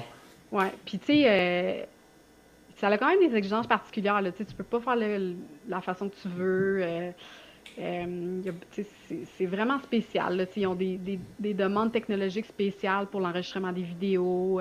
Puis tu sais, comme, OK, on avait organisé des championnats canadiens, mais là, c'est next level. Là, tu reçois du monde un peu partout. Euh, le monde a toutes des demandes. Euh, puis après ça, comme je pense, une année après, dans l'autre plenary, parce qu'on était retourné pour comme. Moi, je pense que c'était moi, j'étais retourné pour comme, continuer à représenter le pays, puis rassurer les gens que, les préparatifs allaient bien, puis tout ça. Puis là, il y avait eu une situation où justement le gars de la République tchèque, si je ne me trompe pas, avait comme 10 le tunnel à cause que la technologie qu'on avait faisait en sorte que il fallait comme fermer les moteurs pour ouvrir les portes. Puis là, comme il y avait apparemment des athlètes qui s'étaient plaints, puis tout ça. Puis pourquoi que c'était pas les nouvelles technologies qui recevaient les championnats, puis que c'était vraiment mieux, puis la qualité du vent, puis la force du tunnel. Puis là, je m'étais rendu compte comme, oh my god, comme parce que le monde va arriver puis ils vont être genre bougon, là, tu sais? Mais finalement, euh, finalement, ça s'est super bien passé. En tout cas, tu sais, des commentaires que j'ai eus sur place, euh, tu sais, knock on wood, comme tout s'est vraiment bien déroulé. euh, je pense qu'on était comme bien préparés. Là. Je pense que moi et Kat, on a tout fait, toujours fait une super bonne équipe. Là. Fait que, euh, on avait chacun nos forces. Puis, tu comme, on a vraiment travaillé pour, euh, pour que ça soit le mieux possible. Puis, mais tu sais, c'est un peu bizarre. Là, comme, t'es- t'es dans l'événement. Puis, il faut pas qu'il y ait de problème. Là, parce que sinon, ça retarde, ça retarde trois jours de compétition. Puis, tout ça. Fait que, mais tu sais, ça, ça a super bien été. Fait cocasse. Là, la seule chose, je pense que comme moins bien été, qui était un peu drôle, c'est que je sais pas pourquoi, à cause, tu sais, c'était à l'automne, là, c'était quand même tard à l'automne, mais il avait fait vraiment chaud, puis une, chance parce que, tu sais, on- il y avait une tente dehors, puis s'il y avait eu, tu sais, s'il y avait fait froid ou s'il y avait plu, je pense que ça aurait été vraiment désagréable. Mais il y avait plein de coccinelles dans le plénum. Puis là, les coccinelles marchaient sa caméra qui filmait le VFS. Oh my god! Fait que là, on comprenait pas de où les coccinelles arrivaient. Puis là, on, avait beau, genre, passer la balayeuse, ils revenaient. Fait que là, en tout cas, finalement, comme ça l'a pas coupé la vue d'aucun comme vidéo qui filmait les points. Mais tu on a eu comme des sueurs froides de se dire comme pourquoi, pourquoi là, la fin de semaine, qu'il faut pas que ça arrive, ça arrive, là, tu sais. Fait que, mais c'était cool. C'était cool d'être au cinéma pour la cérémonie. C'était cool de voir tout le monde sur place. Euh, Il y avait tellement de monde dans la bâtisse. Euh, C'était vraiment, vraiment. euh, C'était once in a lifetime. Là. Tu Je le referais pas parce que c'est beaucoup de travail, c'est beaucoup d'argent. Euh, mais c'était vraiment comme une belle fierté d'avoir reçu tout ce monde-là dans notre tunnel puis d'avoir mis quelque chose en place qui était cool. Tu. Est-ce que tu penses que tu étais plus nerveuse durant toute la fin de semaine que les compétiteurs ou moins nerveuse? Oh boy. Je pense Parce que, que j'imagine que vraiment, vraiment nerveuse. t'as surtout dû être début. nerveuse du début à la fin, là, je dirais. là. Ouais. Ouais, j'étais nerveuse sans arrêt. Puis, tu sais, en plus, c'était comme. C'était des grosses journées. Parce que, tu sais, c'était. Je pense. eh, Je pense que j'arrivais au tunnel à genre 5 heures le matin. Puis, j'allais me coucher peut-être à comme 1 heure du matin. Fait que, tu sais, j'avais. Pendant 3-4 jours de suite, j'avais. presque pas de nuit de sommeil. Puis, tu sais, il faut que tu sois comme énergique non-stop, là, t'as pas le temps de faire une petite sieste dans l'après-midi, fait que... Mais, tu sais, ça, je m'étais mindé, puis ça, je l'ai appris avec le championnat canadien, là, comme, je sais que c'est une fin de semaine que je dormirai pas, puis go, là, mais, le dimanche soir, euh, la cérémonie, euh, tu sais, le, le genre de souper après, puis le party, euh, je suis pas restée longtemps, là, j'étais assez de bonheur, mais, mais ouais, j'étais nerveuse tout le long. Je pense rendu au dimanche, là, quand ça finissait, j'étais comme... Ça allait, mais tu sais, il y a eu quand même un peu de, dra- de drame aussi, là, de drama, là, comme... Il y a eu des changements de, de points dans le Dynamic Four-Way. Euh, puis ça s'est fait comme dans la nuit. Fait que là, le lendemain matin, je pense le samedi, il y avait des équipes qui pensaient qu'ils passaient dans la braquette suivante, qui, sont, qui ont découvert que finalement, ils n'étaient pas dans la braquette, qui allaient se, ba- le- se battre pour en première puis deuxième place. Puis là, ça a fait comme un, tout un fiasco. Puis il y a eu comme un peu d'ingérence avec les juges. Là. C'est ça, on l'a su comme plus par après, mais fait que, il fallait quand même gérer. Euh, qu'est-ce que tu veux dire par ingérence? juges, puis- Ben, on a découvert par la suite qu'il y avait certains juges qui ont fait des choses, qui ont pris des décisions qu'ils n'auraient pas dû prendre, mais Oh parce que God. c'était des personnes. Ouais. Fait que ça aurait changé. au lieu d'avoir, mettons, la République tchèque qui a fini troisième, il aurait probablement fini premier. Oh Il my y avait les God. États-Unis là-dedans. Là. Ouais, fait que, ouais, ouais, c'était vraiment une grosse affaire. Puis en plus, la République tchèque ils étaient tellement pas contents qu'ils qu'ils sont venus nous voir pour nous dire qu'elle allait pas monter sur le podium quand elle allait être appelée. Hmm. Là, moi, j'étais là. Et moi, je suis partie à brailler. J'étais là, ben non. on a travaillé tellement fort. Vous pouvez pas nous faire ça. Je comprends que c'est comme, tu sais, c'est poche pour vous, mais comment, tu sais, puis quel genre de message ça va envoyer. Puis, Ah, mais dans le fond, c'est quoi? C'est que c'est genre un, un juge américain qui a comme fait passer les Américains? ouais, dans le fond, dans Oh le fond, il y a eu un boss qui a été challengé.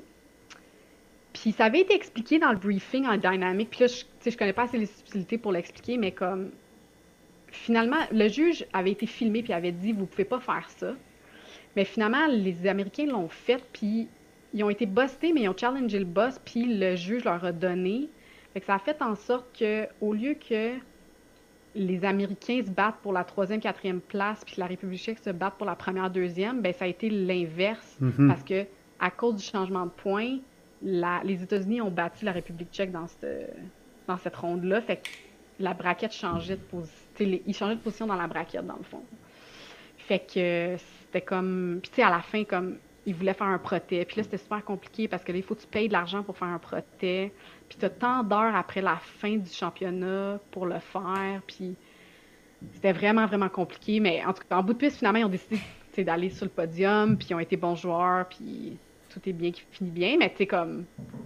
Ça, c'est ça. Il y, a il y a eu comme plein d'anecdotes, plein de petites histoires pendant le championnat qui ont fait en sorte qu'effectivement, on était, on était bien nerveux tout le long. Là. Ouais. J'imagine que dans chaque compétition, chaque championnat, autant dans le tunnel qu'en ce cas-là, avec le temps des petits dramas comme ça, qu'on qu'on est semi-conscient ou. Ouais, on voit pas, c'est tout dans l'arrière-scène. Ouais, exactement. Là, je veux dire, moi, j'étais là, là, puis j'en ai jamais entendu mm. parler jusqu'à aujourd'hui. Ouais. Ah ouais, c'était comme. Euh, je nommerai pas de nom, là, mais c'est genre les juges sur le flight deck, tout le monde était parti, puis là, les Américains qui essayaient de les convaincre. De... Puis là, moi, j'étais là, tu sais, j'attendais qu'ils partent parce qu'il fallait qu'on ferme la bâtisse. Puis là, j'ai écouté à moitié parler. Puis là, finalement, les juges qui concèdent. Puis là, je suis comme, OK, mais vous allez faire quoi? il va falloir que vous updatez les points sur euh, le site web. Puis là, ils ont fait ça super tard, mais comme les équipes l'ont juste vu le lendemain matin. En tout cas, c'était comme vraiment. Euh, ouais, ça, j'avoue que c'est. Tu te lèves le lendemain matin, tu penses que tu, tu te bats pour la première place, finalement, tu te bats pour la troisième. Ouch. Ouais. Ouais, vraiment, là.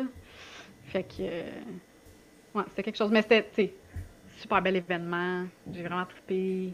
Euh, ça a été beaucoup de travail, mais ça a été comme gratifiant à la fin d'avoir réussi tout ça. Fait que. Est-ce qu'après ça, de, retourner à l'organisation d'un championnat canadien, c'était comme facile et euh, simple? Ben, c'est sûr que c'est pas le même niveau. Euh, Non, c'est pas le même niveau, mais c'est pas plus simple. Je veux dire, c'est quand même beaucoup de travail, c'est quand même beaucoup d'organisation. Euh, c'est sûr que ça en fait plusieurs que j'organise, fait que je suis comme plus habituée sur OK, bon, ben, tant de jours avant, je fais telle affaire, tout ça. J'imagine a moins de. Tu sais, c'est plus un événement que nous, on, fait pour nous. Fait que c'est un petit peu moins de. T'as moins à dealer avec des gens de l'extérieur, t'as moins à. À dealer avec des règles qui sont mises en place loin ouais, mais il faut quand même, euh, tu sais, on a quand même le, à chaque, euh, chaque, euh, chaque AGM, ben AGA, AGM de la CPS, comme, tu sais, il faut quand même, il y a un vote qui a lieu, puis qu'eux, ils nous donnent genre leur blessing d'organiser le championnat canadien. C'est sûr que là, avec le tunnel de Calgary, puis éventuellement le tunnel de Vancouver qui est en construction, ben ça va changer la donne parce que peut-être qu'à un moment donné, ils vont se dire, ben nous, on aimerait ça l'organiser. Euh, on a discuté avec le tunnel de Calgary l'année passée, euh, quand il venait d'ouvrir, comme comment on pourrait peut-être faire pour faire un championnat en même temps. Fait que, mettons, il y a le monde de Québec, Ontario, ils viennent dans les tunnels ici le monde de l'Ouest vont là-bas, puis là, il y a une façon de juger les rondes, même si t'es pas là. Les juges peuvent le faire. Euh, ils sont pas obligés d'être locaux pour voir les vidéos puis tout ça. Fait que. Sauf que là, ça, ça rend les choses compliquées parce que c'est un tunnel de 12 pieds. Là, comment tu fais pour t'assurer que c'est la même vitesse, tout ça? Fait que. Il faudrait vraiment le regarder pour voir si ça serait possible.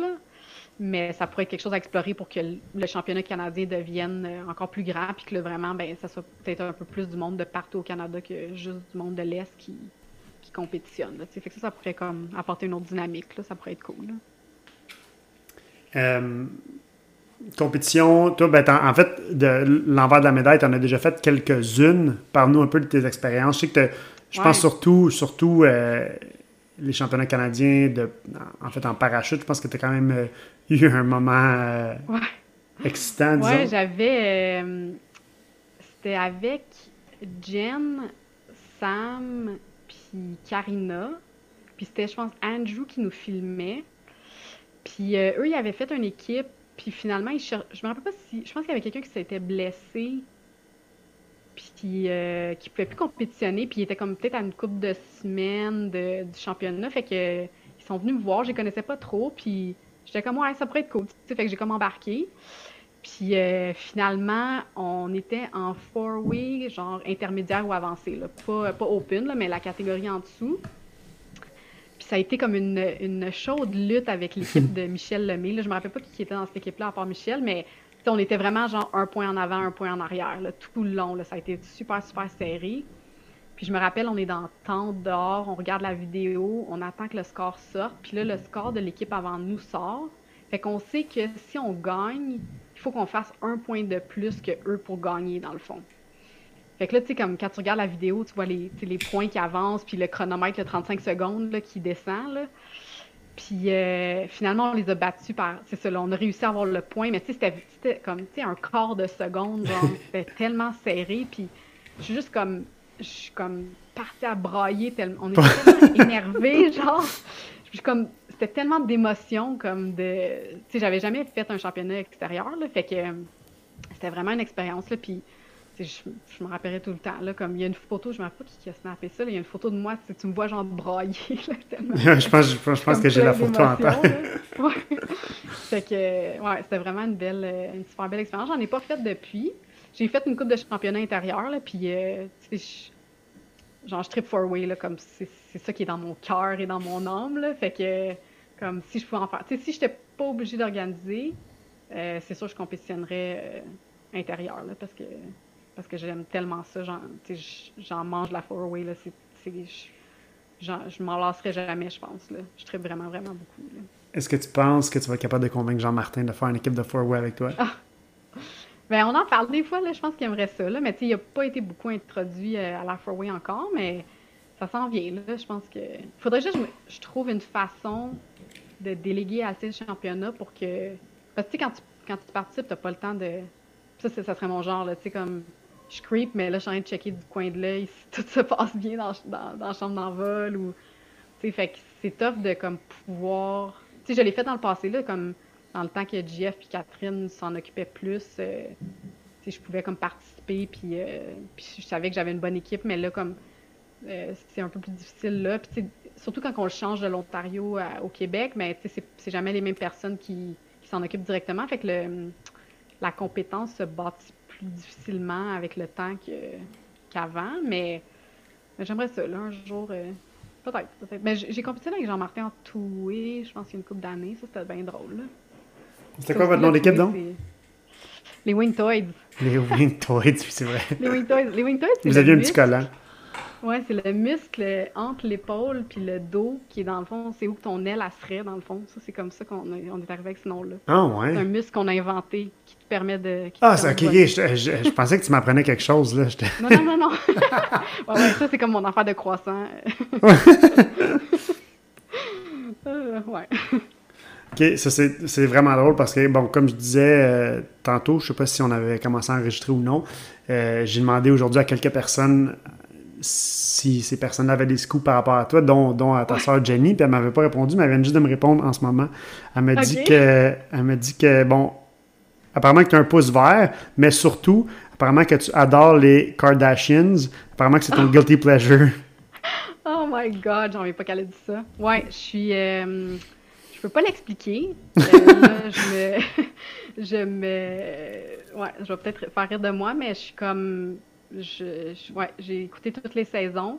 J'ai découvert ça il y a une couple d'années, puis euh, je me suis claqué toutes les saisons. Je pense qu'il y en a comme. Je pense qu'on est rendu genre à la 21e saison. Puis tu les as toutes écoutées? Pour vrai, j'aurais jamais parié ça sur toi. Ouais. Je sais pas pourquoi. On dirait qu'il y a comme un. Puis, je suis pas forte dans les télé-réalité, là. Fait que c'est pas comme un trend, là. Mais on dirait que. Je sais pas, ils ont. Puis je suis pas comme, tu sais, maintenant que j'ai croisé dans la rue, je serais pas en train de courir après, là. C'est vraiment pas ça. On dirait juste que de voir leur vie, leur dynamique. Je, je, suis pas capable de l'expliquer. Là. Je tripe, euh, je là-dessus. Puis là, la saison, en plus, en ce moment, est arrêtée à cause du COVID. Fait que là. Maudit. Il n'y a pas, y a pas d'autres émissions depuis, je pense, euh, février. Fait que c'est un peu décevant. Mais ouais, c'est un guilty pleasure que j'ai, effectivement. hmm. T'as remplacé ça par quoi? Qu'est-ce que tu fais de ton temps au lieu de regarder les Kardashians? Ben, la COVID m'a permis de, comme un peu. Euh, nous, on a acheté une maison à l'automne, fait que c'est notre première été dans la maison. Euh, on a travaillé beaucoup dans la cour, à l'extérieur. On a tout refait la cour au complet. D'ailleurs, c'est même pas fini. Mais je me suis fait, euh, je me suis des jardins. Puis, euh, j'ai regardé beaucoup de, vidéos sur YouTube. Je me suis commandé une coupe de livres. J'ai lu sur l'agriculture puis tout ça. Puis là, j'ai essayé plein d'affaires, genre je vais récupérer les, genre, les graines des piments ou des différents légumes, puis là, j'ai fait sécher, puis là, j'ai plante, puis ça pousse, puis c'est magique. Mais euh, là, fait que là, j'ai plein de, plein de trucs qui poussent. Puis euh, mon but, c'est de tout récupérer, ben pas toutes les graines, mais récupérer assez de graines pour que l'année prochaine, au lieu d'acheter des semis ou des plants, ben je repars juste mes, mes graines moi-même, puis dans le fond, je suis comme autosuffisante dans mon jardin, là, tu sais. Fait que, nice. Ouais, ça me fait vraiment. Euh, ça m'allume, là, c'est cool. Puis c'est cool d'arriver le soir, puis, tu sais, de checker si tout va bien. Puis là, justement, j'avais un épisode avec un, une marmotte, là. ça, c'est drôle. je, je m'en allais. ça, c'est d'autres informations que j'avais de, de Christine cette fois-là. Ouais, vas-y, raconte-moi ça. votre famille, vous avez un background euh, de difficulté avec les, avec les, euh, les rongeurs. Ouais, je pense que, ouais, je pense qu'il faut qu'on le raconte, là, comme mon père haït les écureuils, puis moi, j'aime vraiment ça. puis je sais pas combien de temps ça fait, mais ça doit faire au moins 15 ans qu'à chaque fois que j'ai acheté une carte de fête, de fête des pères, de Noël, il y a toujours un écureuil dessus. Puis lui, il haït ça, mais il trouve ça drôle. Fait que ça, c'est un affaire. Puis euh, le logiciel qu'on utilise au tunnel, dans le logo, il n'y a pas grand, chose, grand monde qui savent ça, mais il y a un écureuil dedans. c'est un, programme que, c'est un programme que vous avez fait faire, puis vous avez décidé que le logo, c'était un écureuil. Il y, a, un écureuil dedans, mais il est comme il est caché. Fait que si tu le sais pas, euh, il faut que tu le checkes, là, mais ouais. Puis euh, pour revenir à la marmotte, il y a un soir, je reviens du travail, puis je vois une marmotte dans notre cour, puis je suis comme « Oh, elle est donc belle! » J'ai même mis, je pensais sur Instagram, là, je l'ai en plus, elle a laissé, elle m'a laissé l'approcher comme. Je devais être à un mètre de la marmotte, mais là, je voulais pas me rapprocher trop. Je me dis d'un coup qu'elle me, court après puis qu'elle me mord, je sais pas trop. Elle avait l'air vraiment enceinte. Puis elle mangeait tout le trèfle dans le, dans le où, a le gazon, il y a du trèfle puis tout ça. Puis, mais tu sais, j'étais comme super comme, waouh, la marmotte. Mais là, la marmotte a décidé qu'elle, elle mangeait toutes les feuilles dans mon jardin. Fait que là, un matin, je me suis réveillée, un samedi matin, il n'y avait plus de feuilles de sur mon, mon, plant de concombre. Il n'y avait plus de feuilles sur mon, euh, mon persil. Il y avait plus de... En tout cas, je il y avait un autre affaire qui avait plus de feuilles. Puis là, je suis partie à pleurer. oh non, la marmotte, elle a tout mangé, mon petite marmotte. Fait que là, je suis en guerre contre la marmotte. Fait que c'est plus ton ami du tout. Non, c'est plus mon ami. Puis là, j'essaie de trouver des façons naturelles de, l'éloigner de, de l'éloigner de, de notre terrain. Mais en tout cas, c'est une bataille que je sais pas si je vais gagner. Là, Fait que là, peut-être que tu ressens un petit peu ce que ton père ressent à propos des écureuils. Ça s'appelle le karma, ça. Ouais, c'est ça. Ouais. As-tu des anecdotes ou bien des. Ouais, mettons des anecdotes de tunnel euh, dans tes 11 euh, années-là? As-tu quelque chose de, de, drôle ou de cocasse que les gens savent pas? Que les gens savent pas. Ben. Ouais. Ben, tu sais, il y, a tellement eu de situations, euh, situations dans les années, là. Je sais, je sais, sais même pas par où commencer, là. Euh, je sais pas, toi, as-tu entendu des histoires ou des choses qui valent la, la peine d'être racontées? Je, je saurais même pas quoi. Tu sais, il y a des histoires qui font pleurer, il y a des histoires qui, qui font rire en maudit. Euh, ben, je sais pas, là, 12 ans de, 12 ans de trucs, c'est, c'est intense, là. Euh, Il a fallu que j'y pense avant. Non, je suis désolé. C'est maintenant. Il faut que tu trouves une histoire maintenant. On va-tu quelque chose de drôle ou quelque chose de plus. Euh, N'importe quoi. Ce qui te vient en tête. Ce qui te vient en tête qui est intéressant à raconter. Oh my god. Ce qui me vient en tête, on a reçu. Euh... Tu sais, des fois, on reçoit comme des gens connus puis tout ça, mais on a toujours été genre. Euh... On, on partage pas ses réseaux sociaux puis tout ça. Puis là, il y a eu un, un, année, on avait ouvert juste un samedi matin, juste pour deux acteurs. Là, je me rappelle même pas leur nom. Des acteurs indiens, mais qui ont gagné comme un Oscar, là. C'est un film avec... Euh, tu sais, le gars, il gagne un million de dollars, là. Il va comme sur un jeu de télévision. C'est pas Slumdog Millionaire? Ouais, c'est ça, Slumdog Millionaire. C'est ça. Fait qu'on a reçu les acteurs. Il y avait un, un parachutiste je pense que c'est Marc Belcourt, genre, qui, était comme dans l'industrie du cinéma, puis il avait comme organisé, il leur avait comme convaincu de venir un matin, fait, mais il avait demandé qu'on soit fermé juste pour eux, pour pas qu'ils se fassent agacer, puis tout ça, tu sais. Parce que le film était sorti, puis je pense qu'ils avaient déjà gagné leur prix, fait que, il était quand même connu, là. Fait que, fait quoi, ouais, on organise ça, pas de problème. Puis là, mon père, il tripe sur ce film-là. Fait que là, j'ai dit comme, hey, tu sais, je là, euh, je dis-tu ou je dis pas, tu sais? Parce que, maintenant qu'il qui exagère. Fait que, en tout cas, finalement, je décide de dire comme la veille, là, genre. Parce que ton père a le potentiel d'exagérer, là. Ouais, ouais, vraiment. fait que là, by the way, tu sais pas qui qu'on saute au tunnel demain matin. Fait que, non, qui? Fait que là, mais je te dis, là, je dis, mais, tu sais, il faut pas que tu vires paparazzi, là, tu sais. Fait que, non, non, non, non, non, non. Puis, tu sais, t'es peut-être même pas obligé d'y aller, là, tu sais, il va y avoir juste un instructeur, ils vont voler, ça va être chill, ils vont triper. Ouais, ouais, ouais, ouais. Fait que là, j'ai dit, c'est qui? Ben non. Oh my God. Ah, il faut que j'y aille. OK. Euh, mais là, je dis, là, papa, je dis, tu es en retrait, tu peux te présenter comme le proprio, whatever, mais tu laisse-les vivre leur expérience. Et finalement, il arrive avec sa caméra.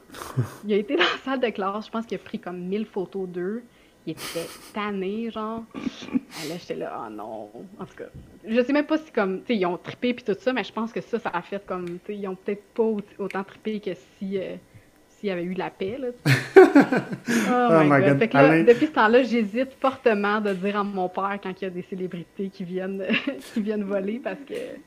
Mais. Il y a une année, on a, on a eu. Euh, à Toronto, on a eu Drake. Ok, ah ouais, je savais même pas. Euh, même chose, il était venu comme. Il avait demandé. Parce que ton père, on sait tous que c'est un grand fan de Drake. ouais, c'est ça, non. On avait un GF qui travaillait au marketing, tripait raide sur Drake. Ça, je sais pas, je leur ai raconté ça. Ben oui, En tout cas. Fait que lui, il, il allait Moi, j'étais à Toronto cette journée-là, mais je prenais un vol pour revenir à Québec. Ben, au Québec, je veux dire. Fait que là, je, là, je débattais. J'attends. Tu sais, quand tu mon vol pour voir Drake, tu sais? Puis finalement, je suis comme, ah non, je suis pas comme super star, starstruck dans la vie, là. Fait que non, non, tu sais, je veux. Fait qu'on s'est arrangé que la gérante sur place, à, les accueille, puis qu'elle s'assure que c'était correct, puis tout, puis qu'il y ait un instructeur là. Puis, maintenant, il y avait rendez-vous genre à comme 9 h le soir, mais il s'est pointé genre à comme minuit, là, tu sais? Puis on était à veille de comme s'en aller parce que ça avait pas de bon sens. Fait que là, on s'est arrangé pour. Tu sais, on a des caméras de sécurité. Fait que là, on s'est arrangé à distance pour garder les caméras de sécurité de Montréal pour le regarder voler. oh my god, so creepy. Super creepy. Mais finalement, finalement, il n'avait pas pu voler parce qu'on a découvert sur place qu'il y avait une luxation d'épaule. Oh my god. Dans une bataille. Puis il voulait pas prendre la chance au cas où qu'il vole. Puis c'était comme trop frais, là. Ça faisait genre 2-3 mois, genre. Fait que il pouvait pas voler. Fait que finalement, c'était il y avait une fille qui était là qui avait volé à sa place. Là, mais... Ah, mais pauvre personne de l'accueil, je sais pas si c'était peut-être. Ouais. Je sais pas c'était qui, là, mais la personne qui a dû dire Désolé, Drake, tu ne peux pas voler. Ouais, c'était Terry. C'était Terry, Terry ouais, ça, je pensais. Ah, ouais. Fait que c'était sûr que c'était vraiment décevant. Puis là, là j'étais là, OK, mais on le fait-tu voler sur le dos? on a essayé de trouver. Mais là, j'étais non, on peut pas faire ça. notre protocole, c'est tu peux pas voler, fait qu'on peut pas. Imagine, il arrive de quoi, là, tu sais. Il disloque l'épaule qui va part à. Drake se disloque l'épaule chez iFly Toronto. Ça aurait peut-être fait un bon, euh, un bon coup publicitaire, mais non, on vraiment pas. Euh, fait que. Euh, mais récemment aussi, ça me fait penser, tu, tu parlais d'Alain qui, des fois, s'énerve quand il y a des, des, des, gens populaires qui viennent voler au tunnel, mais récemment, il y a eu Jean Chrétien quand même, puis je sais qu'Alain était quand même assez. Ouais, ça, c'était. Ça, comme quand je dis que je suis pas starstruck, c'est sûr que, quelqu'un de politique ou des gens qui ont fait des grandes choses dans leur vie, je pense que c'est plus, euh, c'est plus impressionnant. Puis moi, j'étais pas, je pouvais pas être là, mais Alain, il avait décidé d'y aller. Mais là, j'avais comme, tu sais, je t'avais bien préparé pour pas qu'il qu vire paparazzi, là. fait qu'il a été bien chill, mais euh, ça, c'était toute une expérience. Là, apparemment que, il est grand, il est imposant.